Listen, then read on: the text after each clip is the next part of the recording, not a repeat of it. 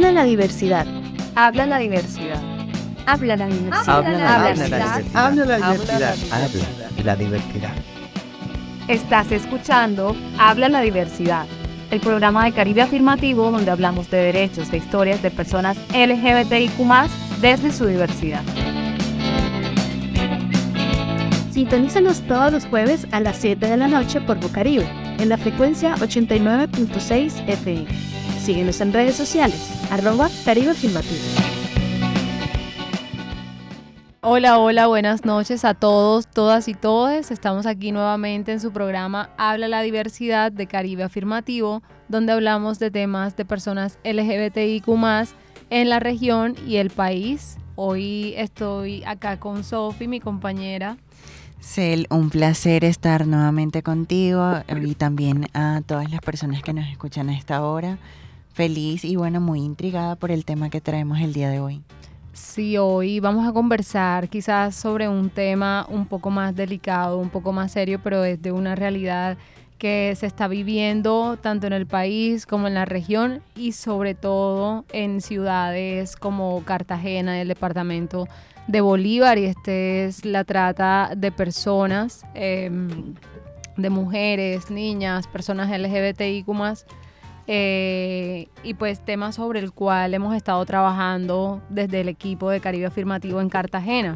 Es por eso que hoy tenemos una invitada súper especial que se llama Natalia Torres, es nuestra compañera, eh, trabaja en el equipo de Cartagena, Natalia es trabajadora social y pues es quien nos va a contar un poco sobre este tema en Bolívar, en Cartagena. Hola Natalia, ¿cómo estás? Claro que sí, Hola Selena, un gusto estar aquí con ustedes el día de hoy. Bueno, muy bien y encantada de estar aquí conversando sobre trata de personas, un tema súper importante en nuestro contexto, muchas veces naturalizado, normalizado. Entonces, bueno, qué chévere que, que empecemos a hablar de él. Sí, Nati, bienvenida, muchísimas gracias eh, por estar acá con nosotras. Y bueno, yo, yo creo que eh, tienes razón en todo lo que dices, porque se habla mucho de tantos temas, pero poco se habla de la trata. Y, quiero que empezar, eh, pues, que, que nos digas cómo se entiende la trata de personas y cómo se puede identificar que una persona está siendo víctima de trata, porque a veces podemos estar siendo víctima y, ni siquiera somos conscientes de que lo somos. Total, totalmente. Bueno, hay algo que es clave, Sofi, para entender la trata y es que em, hay unas normas, ¿cierto? Y unos conceptos jurídicos que nos permiten enmarcar la trata y viene principalmente establecido también desde el protocolo de Palermo que pues ya fue hace eh, unos 23 años, se empezó, eh, pues se instauró como tal en el 2000 y eh, nos habla de los términos relacionados con la captación, el transporte, el traslado, la acogida o la recepción de personas. Estos son unos verbos rectores que nos identifican, ¿cierto?, cuando una persona puede estar siendo víctima de trata de personas. Ahora bien, ¿cómo se puede identificar, ¿cierto? En la trata normalmente puede haber factores relacionados amenazas, con el uso de la fuerza, con unas formas de coacción, raptando a las personas, con el fraude, el engaño, cuando hay abuso de poder, cuando se aprovechan de una situación de vulnerabilidad de la persona. Y son como algunos de los factores que nos ayudan a identificarlos.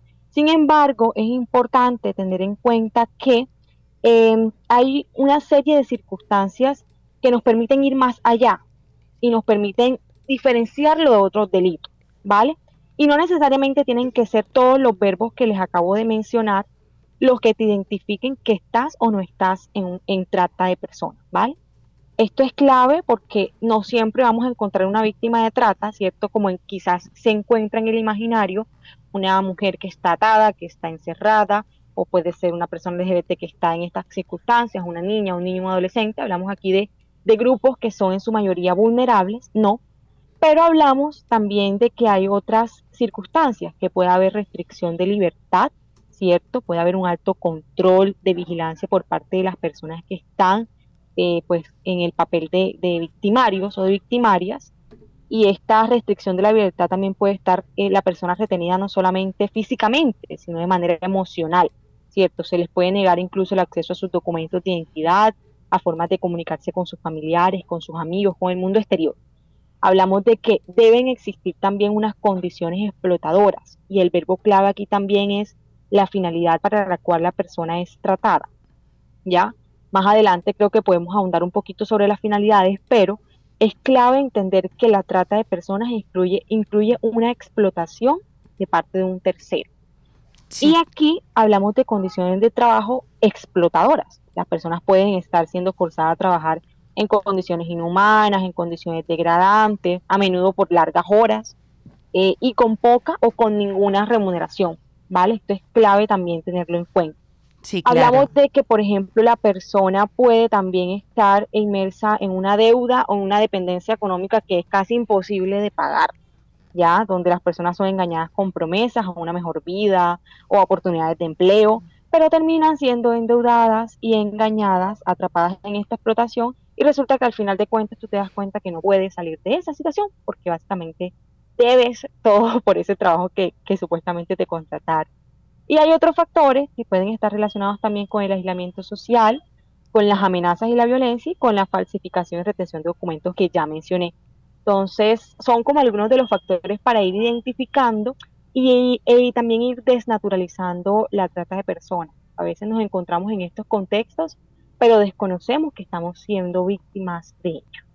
Sí, claro, Nati, yo creo que es muy importante y por eso te lo preguntaba porque Muchos tenemos el, imaginativo de que trata de persona, fue como lo dijiste, es una persona atada y pues no lo no logramos eh, identificar en el ámbito laboral también. Así es.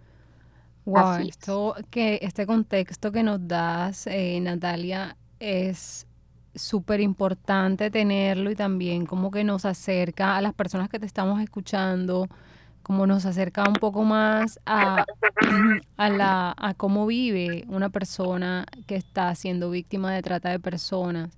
Es como, no sé, básicamente eh, su victimario em, se adueña de su vida como tal y a pesar de que les propone como un proyecto de, de cambio de vida, resulta ser todo lo contrario, porque básicamente eh, como que cedes todo tu derecho y tu libertad eh, obligatoriamente a, una persona que dispone de ella a su gusto, me imagino. Y es pues muy fuerte hacernos la, una imagen de esta persona así siendo victimizada. Bueno, ya sabiendo un poco de esto, Natalia, ¿nos podrías contar eh, cuáles son las finalidades de la trata eh, que existen actualmente y cuáles son las más visibilizadas? Claro que sí. Bueno, con respecto a las finalidades de la trata, eh, la Oficina de las Naciones Unidas contra la Droga y el Delito nos establece una serie de finalidades. Y entre ellas podemos destacar la explotación de la prostitución ajena, podemos destacar la explotación sexual, el trabajo o servicio forzoso, podemos resaltar las prácticas análogas de esclavitud, entre ellas podemos hablar quizás del matrimonio servil, eh, hablamos también de la servidumbre, hablamos de una de las que pues a veces vemos solo que en películas, ¿cierto? Pero es un, un mercado también bastante oscuro y es la explotación de órganos. Aquí en Colombia, por ejemplo, vemos mucho eh, la explotación con la mendicidad ajena, ¿cierto? Cuando se pues se ejerce el lucro de una persona para que un tercero ejerza la mendicidad de forma obligada. Y lo, vemos mucho quizás en los semáforos, ¿cierto? Con los niños, con las niñas, adolescentes, que están diariamente trabajando en estos eh, semáforos, ya sea en nuestras casas, eh, de los lugares, eh, aquí en Cartagena, por ejemplo, en el centro histórico hay muchos niños con mendicidad ajena. Hablamos también del turismo sexual, que es casi que tangible aquí en una ciudad turística, además, como lo es Cartagena. Y pues bueno, hablamos de que hay unos que, unas modalidades que son, unas finalidades, perdón, que son más visibilizadas que otras. Y entre ellas, eh, estadísticamente hablando, podemos decir que es la explotación sexual. Y pues también hablamos un poco de, esta mendicidad ajena, trabajo forzoso o servicio forzoso. Pero, por ejemplo, poco se habla también de la servidumbre que viven muchas mujeres, ¿cierto? Eh, que trabajan en contextos eh, pues, de servicio doméstico en casa, ¿cierto? Donde tienen unas condiciones que ya mencioné antes relacionadas con la explotación laboral, relacionadas con unos pagos muy ínfimos, relacionados con unas nulas condiciones pues para ejercer la labor, relacionado con pues una exclusión de su contexto, ¿cierto? Hay muchas mujeres que son incluso trasladadas desde contextos rurales a urbanos para hacer este tipo de trabajos y que pues asimismo también sufren una serie de violencias. Entonces, eh, pues hay una cantidad de asuntos relacionados con la trata y es que a veces eh, pensamos que la trata está eh, como en un lugar relacionado con redes criminales, redes criminales de trata, pero la trata de personas puede ser ejercida, ejercida incluso por una sola persona que está haciendo, pues recibiendo un beneficio de, una tercera persona, explotándola, ¿no? A través de un trabajo o un servicio. Entonces, eh, es clave eh, ver como ese panorama amplio porque la trata está más cerca de lo que nosotras y nosotros podemos estar imaginándolo.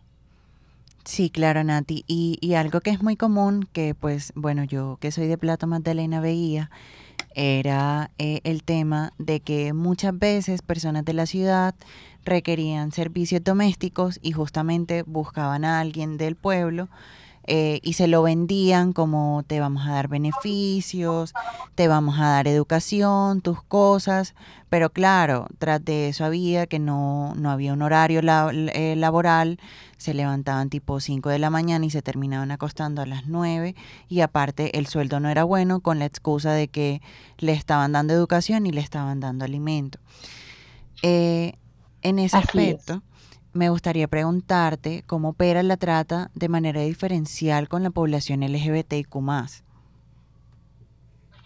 Bueno, esta es una pregunta muy importante porque la trata de personas opera de manera diferencial para distintos grupos poblacionales.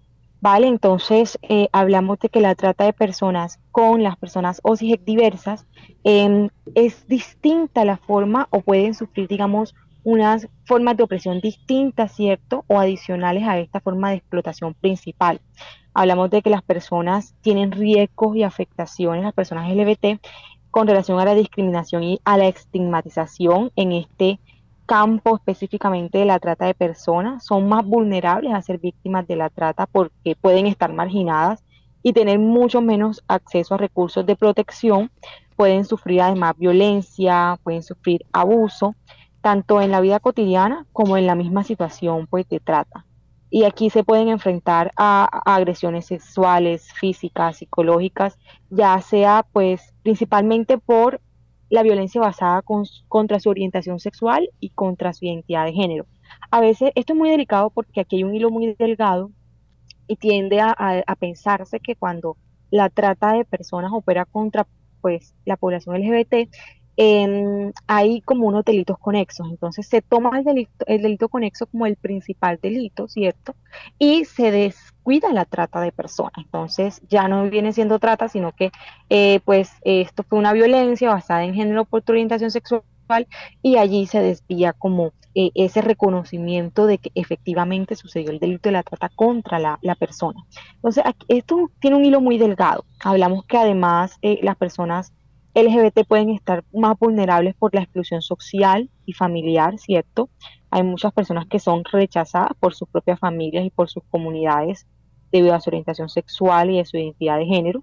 Y esto pues puede dejarlas aisladas más socialmente y ser más susceptibles a ser reclutadas por, por traficantes bajo falsas promesas, bajo engaños eh, hablamos que además eh, hay, hay una de las modalidades más frecuentes que además ha resaltado también la UNDOC, eh, que están relacionadas con la trata de personas con fines de explotación sexual y aquí hay una población principalmente de mujeres trans que son víctimas y pues poco se habla también de estas cifras, ¿no? La mirada tiende a ser muy cisgeneriza de mujeres pues y niñas, y, pero no se habla también de sus pues diversidades. Entonces, eh, recientemente la UNDO empezó a publicar esas cifras y nos hablaba de eso, de que las mujeres trans son quienes en su mayoría sufren explotaciones sexuales por el mismo contexto en el que se encuentran eh, inmersas quienes ejercen el trabajo sexual. También el trabajo forzado. Hablamos aquí de que pues tienden a ser más vulnerables.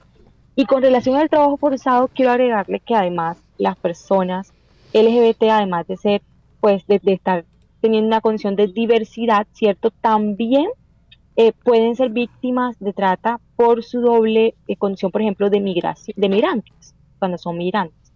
Entonces, en esa ruta y en ese tránsito, ¿cómo opera la trata de personas contra ellas, ¿cierto? Cuando hay ese cruce fronterizo, que en muchas ocasiones puede ser también de una manera irregular, entonces eh, hay un aprovechamiento de esta situación de vulnerabilidad y ahí empieza toda una ruta. Entonces, eh, definitivamente es todo un reto y, y, también como implica unos esfuerzos adicionales para que puedan enfrentarla, para que puedan además acudir a las rutas de atención. En muchas ocasiones las rutas de atención son también débiles con relación al enfoque diferencial de diversidades sexuales. Entonces, bueno, eso como para dar un poco de luces al respecto. Ok, vale Natalia, muchísimas gracias. Em, y bueno, qué importante mencionar esto de, de las formas eh, de manera diferenciada en que afecta la trata de personas a las personas LGBTIQ al igual que a, otros grupos poblacionales o, también encontramos estas intersecciones de personas LGBTIQ mujeres trans, mujeres cis, que son migrantes y que esto también representa como dos, dos tipos de opresiones, de vulnerabilidades que las hacen, digamos, más susceptibles a la trata. Y, y qué bueno como tener esto que tú nos mencionas de los enfoques diferenciales es súper importante para entender em, cómo funciona la trata de personas eh, desde acá en, nuestro país y seguramente estas, estas problemáticas se replican en contextos de otros, otros países.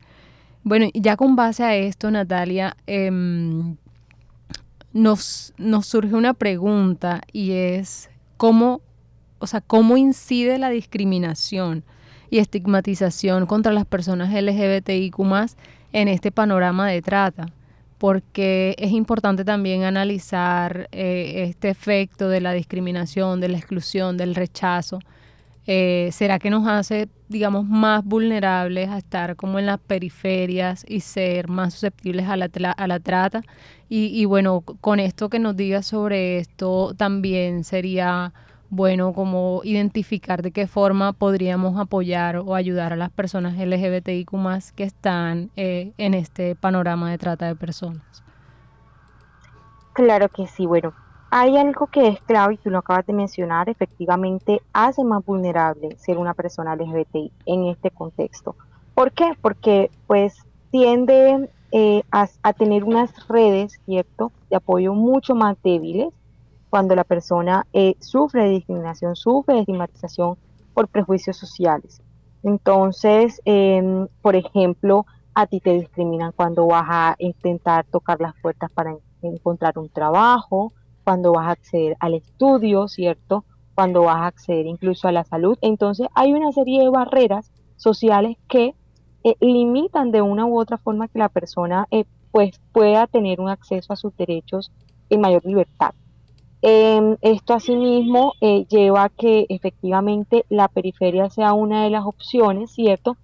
Y desafortunadamente muchas personas terminan cayendo en redes de trata, encontrando falsos pues oportunidades laborales, encontrando incluso también pues personas con las que han establecido confianzas que empiezan de una u otra forma a ofrecerle como otras alternativas, pero esas otras alternativas tienen toda una serie de situaciones explotadoras, ¿cierto? Que además tienen otros factores relacionados con la trata de personas.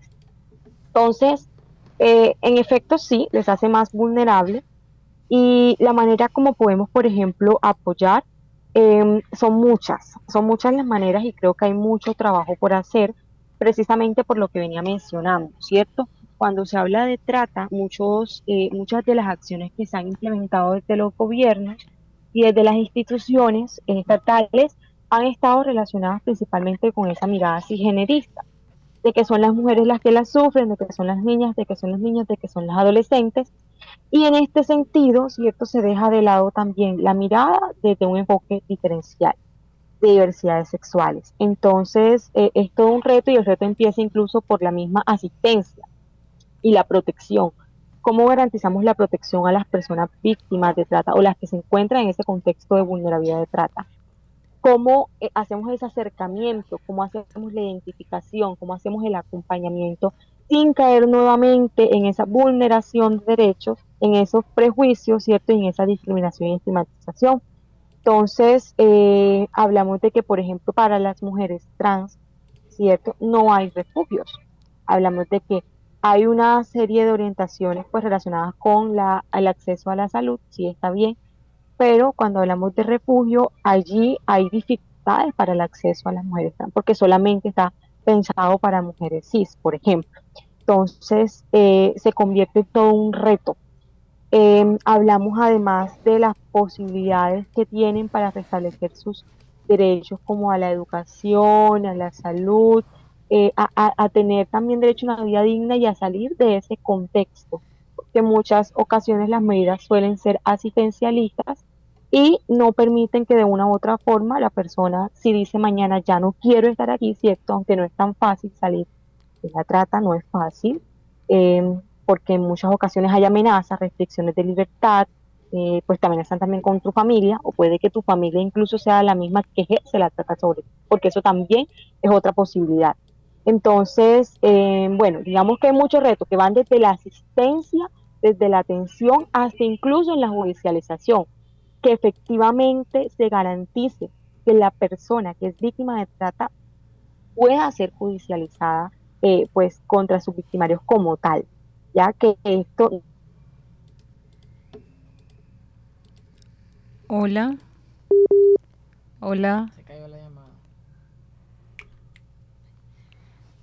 Eh, bueno, yo creo que es muy importante saber como todo este tipo de, cosas él, porque pues si bien sabemos, eh, ya es más fácil como lograr prevenir ser víctima de trata. Sí, Sofi, la verdad es que es súper importante, súper valioso. Bueno, mientras esperamos que Natalia vuelva, eh sí es súper importante y valioso como identificar estos factores primero que, que ponen a las personas LGBTIQ más en una situación de, mayor vulnerabilidad de derechos y también como que saber de qué forma se les puede ayudar. Natalia estaba comentando algo ahorita que me pareció súper importante y es que uno de los factores que hacen más vulnerables a las personas LGBTIQ más es eh, las redes de apoyo débiles. Entonces, me parece que incluso esta también podría ser una forma en la que podemos darle apoyo a una persona que está siendo víctima de trata y es solo el hecho de acompañarle, de, tratar de ser un espacio seguro, de asesorarle eh, primero como aprendiendo nosotras sobre, sobre cómo abordarlo y, apoyarle como en los mejores consejos, en, apoyo moral, en, en, ser, sí, su espacio seguro, para que así pueda avanzar en este proceso de restablecimiento de derechos y demás. Eh, claro, es muy importante y yo creo que también eh, es importante resaltar eh, lo que nos dijo Natalia hace un momento, que nuestras familias también pueden eh, ejercer esa trata sobre nosotras.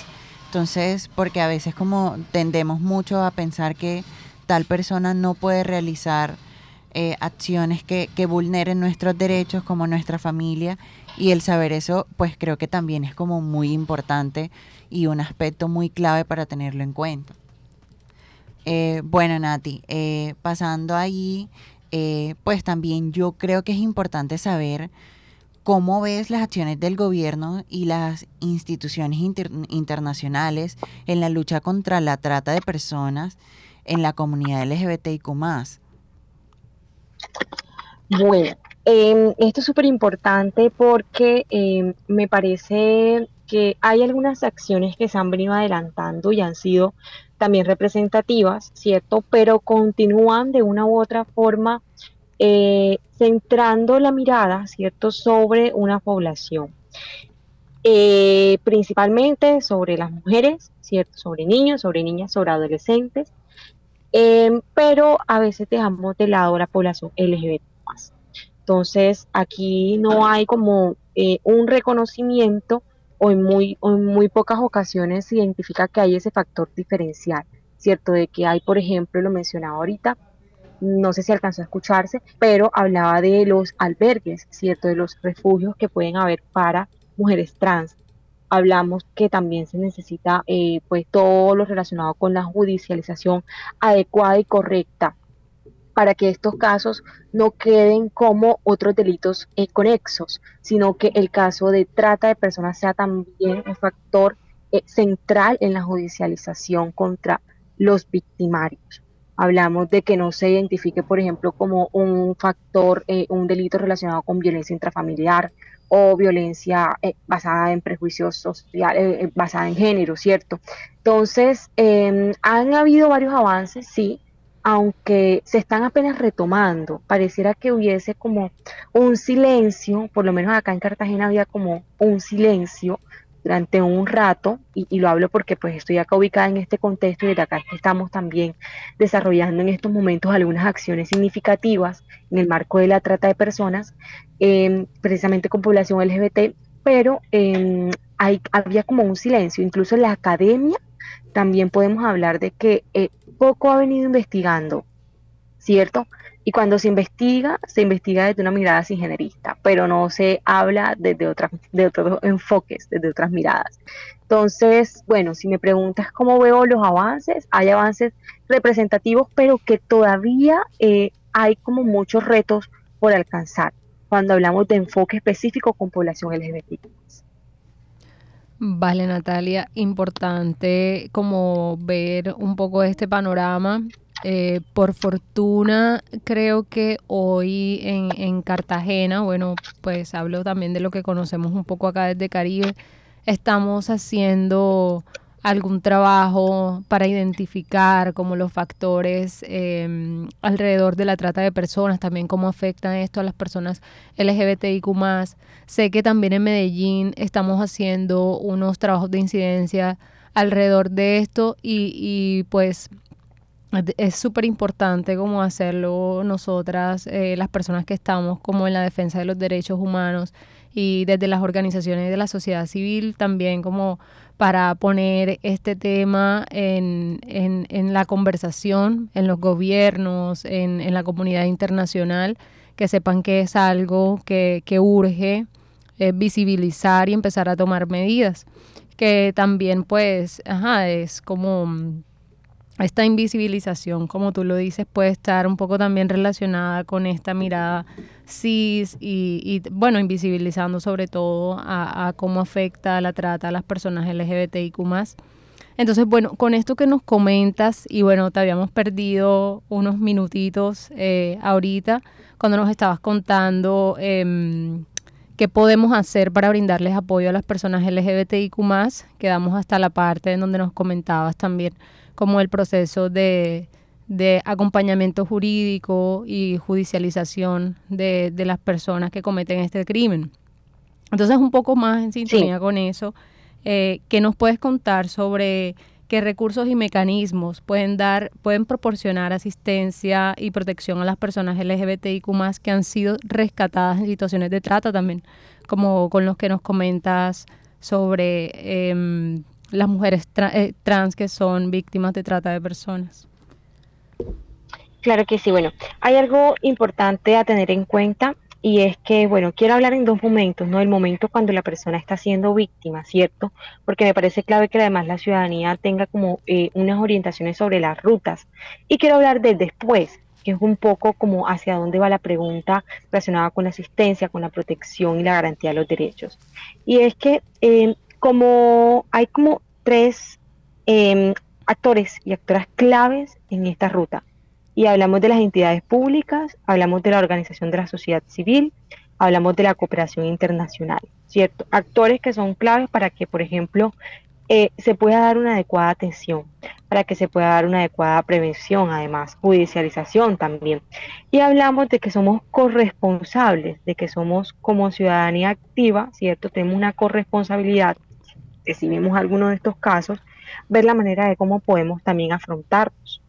ver la manera, no todas las víctimas están obligadas, y esto es clave, a denunciar, porque no todas desean hacerlo, porque hay veces en las que pueden estar en riesgo y esto puede ser un factor también eh, pues de riesgo para ella. Es importante la denuncia, sí, pero no siempre las personas están obligadas a hacer.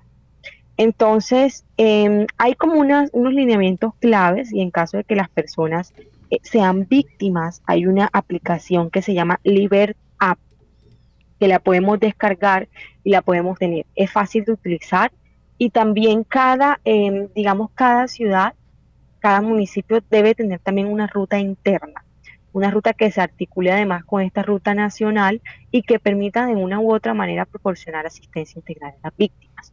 Hablamos de que hay una línea gratuita también nacional, que es 018 52 20 20 Em, y pues bueno, asimismo ya podríamos como ir identificando un poquito más que también hay, eh, por ejemplo, instituciones claves como Migración Colombia, hablamos también de la Defensoría del Pueblo, eh, todo lo relacionado con el Ministerio Público, ¿no?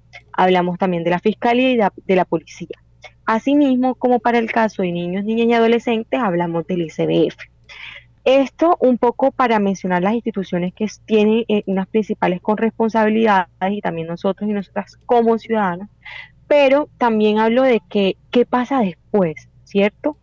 Y me refiero al qué pasa después porque aquí juega un papel clave las organizaciones de la sociedad con relación a, eh, a ese acompañamiento que debe existir luego de que la persona sobrevive a la trata de personas, ¿cierto? Hablamos de sobreviviente de aquella persona que ya pasó por este suceso, eh, que además es gravísimo, y hablamos de que esta persona se le debe identificar principalmente su contexto. Cada caso es único y particular.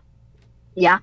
Pero debe, debe hacerse un análisis de contexto con esta persona, debe identificarse si esta persona efectivamente tiene una red de apoyo, de qué manera se pueden fortalecer, cómo la persona además puede estar en un contexto seguro, porque hablamos de que a veces eh, el mismo lugar donde está, ¿cierto? Incluso la misma familia puede ser la victimaria.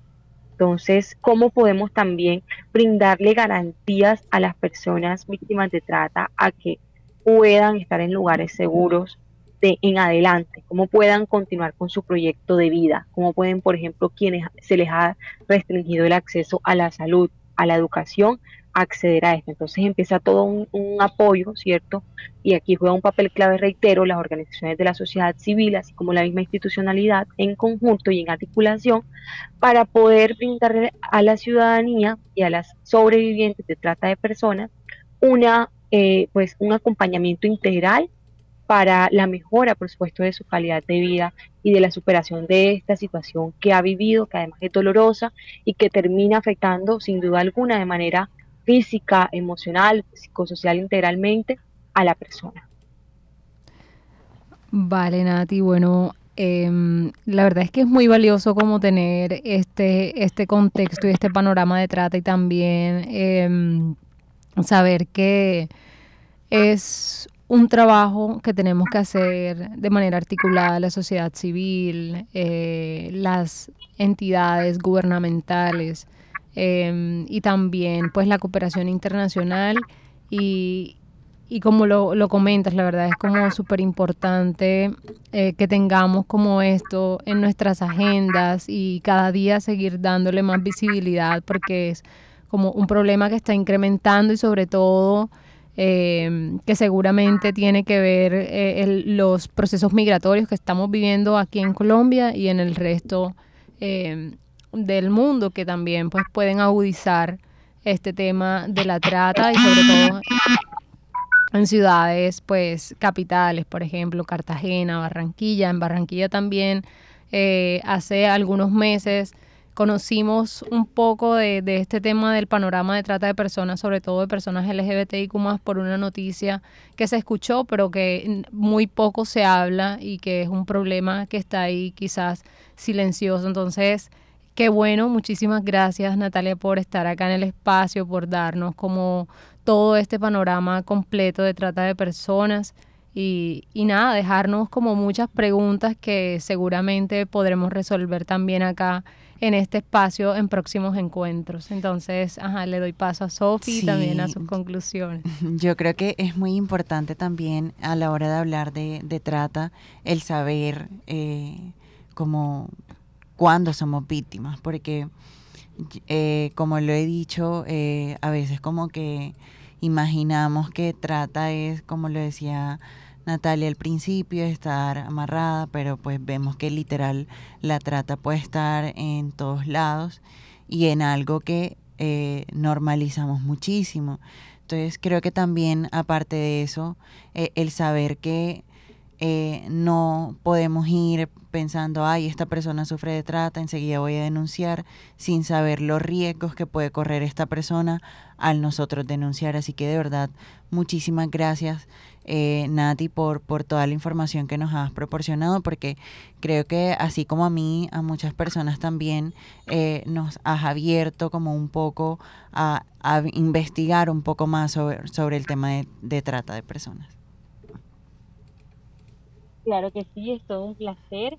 Y bueno, creo que es importante seguir hablando de trata, seguir también identificando cuáles son los riesgos. Efectivamente, es un tema bastante delicado, ¿cierto? Y mucha ciudadanía quizás pueda identificar algunos asuntos que ha normalizado, ¿cierto? Algunos de los casitos que hemos mencionado, em, pero es clave, es clave ir también tocando como esas puertas, ir abriendo nuevos debates y que también como sociedad civil nos articulemos a, a, estos nuevos debates que se han venido eh, pues dialogando y que podamos eh, de una u otra forma ir también em, identificando esas nuevas modalidades, ¿no? Porque es que em, la trata también se acomoda y se acomoda a los contextos cambiantes. Por ejemplo, hablamos que en pandemia, está bien, las personas tenían restricciones para salir, pero ¿y cómo opera la trata habitual, por ejemplo?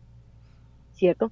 Cómo están operando esas nuevas formas a medida que vamos reinventando eh, las maneras de vivir. Entonces es clave que estemos en esa sintonía y también pues muchísimas gracias a ustedes por la invitación y por tocar este tema tan importante. Vale, Natalia, muchísimas gracias por esta invitación también que nos dejas a eso, a seguir informándonos y, a seguir sensibilizando también desde donde podamos respecto a este tema de trata que, pues puede afectar a personas que son muy cercanas a nosotras y, y ni siquiera lo sabemos. Entonces, muchísimas gracias por todo este contexto. Muchísimas gracias por tu tiempo, por estar acá en Bocaribe. Acá pues eh, obviamente tienes las puertas abiertas, tú, todo el equipo de Cartagena para conversar sobre trata y sobre cualquier tema em, sobre personas LGBTIQ y bueno, con esto hemos llegado al final. Sofi, ya eh, cerramos por el día de hoy, em, por la noche de hoy. Y pues nada, les dejamos también la invitación a estar acá todos los jueves a las 7 de la noche. Estaremos conversando sobre muchos temas más, eh, sobre personas LGBTIQ Y bueno, eh, la próxima semana tendremos un invitado muy especial. Así que ya saben, no se pueden perder el próximo jueves a las 7 de la tarde. Habla la diversidad, un programa donde hablamos sobre muchas cosas y muchos temas LGBTIQ. Así es, bueno, hoy estuvimos con Natalia Torres de nuestro equipo en Cartagena conversando sobre trata de personas y bueno, le damos las gracias por haber estado en el espacio y nos vemos el otro jueves. Bye. Chao, chao, gracias.